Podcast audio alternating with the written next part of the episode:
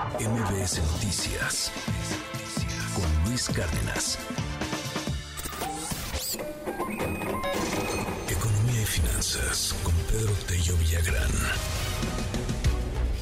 Bueno, pues aguas con el tema de el buen fin y de las deudas, porque la mitad de los trabajadores en este país padece algo que se llama estrés financiero el asunto de que ya no me alcanza, chambeo, pero no me está alcanzando, pero ¿cómo lo voy a hacer para pagar y luego la colegiatura? Ah, pero eso sí, cuando viene el tema de emocionarte y gastar, pues se gasta cañón.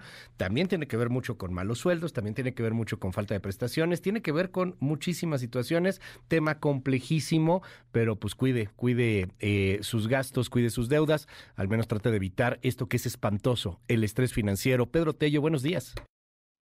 Luis, buenos días, qué gusto saludarte. Pues sí, una encuesta aplicada entre más de 4.600 trabajadores de diferentes sectores de la economía, desde los fabricantes de alimentos, telecomunicaciones, la industria automotriz, el sector salud, servicios financieros, etcétera, reveló algo que me parece a mí muy interesante, Luis. ¿Cuántos mexicanos, qué porcentaje de los mexicanos que trabajan y obtienen ingresos por cuenta propia o como empleados u obreros padecen el estrés financiero? Esta encuesta revela que 56%, es decir, 56 de cada 100 trabajadores mexicanos, reconocen que padecen una condición de estrés financiero, que tiene que ver con la preocupación por el monto de los gastos que cotidianamente debe realizar, el dinero disponible para atenderlos, el peso que tienen las deudas y desde luego los ingresos suficientes para darle salida a todos y cada uno de estos rubros. Esta encuesta, que se conoce como el primer reporte anual sobre el bienestar financiero en México, indica lo siguiente. ¿Cuáles son las principales causas de estrés financiero en México? Fíjate, Luis, qué interesante. La primera y la más relevante es a la gente le preocupa ya el retiro.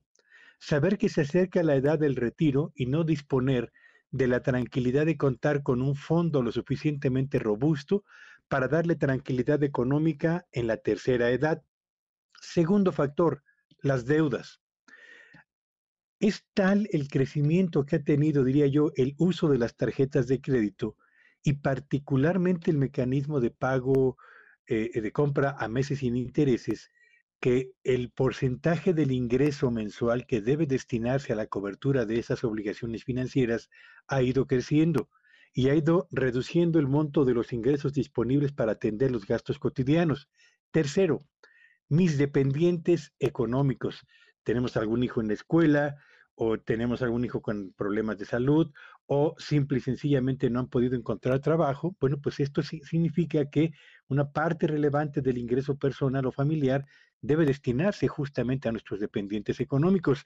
Cuarto factor de estrés, los gastos diarios.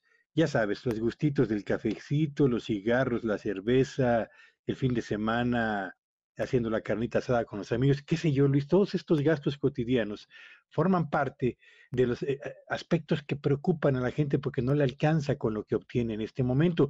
Y el quinto y último elemento de una lista larga es lo que se conoce como mis gastos médicos del retiro.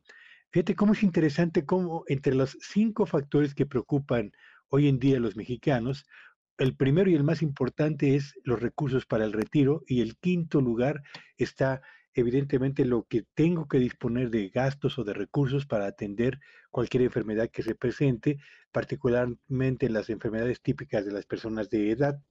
Pero además de lo que tiene que ver con los factores que causan estrés. Esta encuesta revela cómo está en este momento el porcentaje del ingreso mensual que destinan los mexicanos al pago de sus deudas. Y es interesante observar, Luis, cómo el uno de cada diez mexicanos señala que no tiene deudas, uno de cada diez. El 23% de los eh, encuestados, o 23 de cada 100, señaló que lo que destina para pagar sus deudas equivale al 20% de su ingreso mensual. El 44% de los mexicanos que tienen deudas revela que destina entre el 20 y el 50% de su ingreso mensual para pagar sus deudas.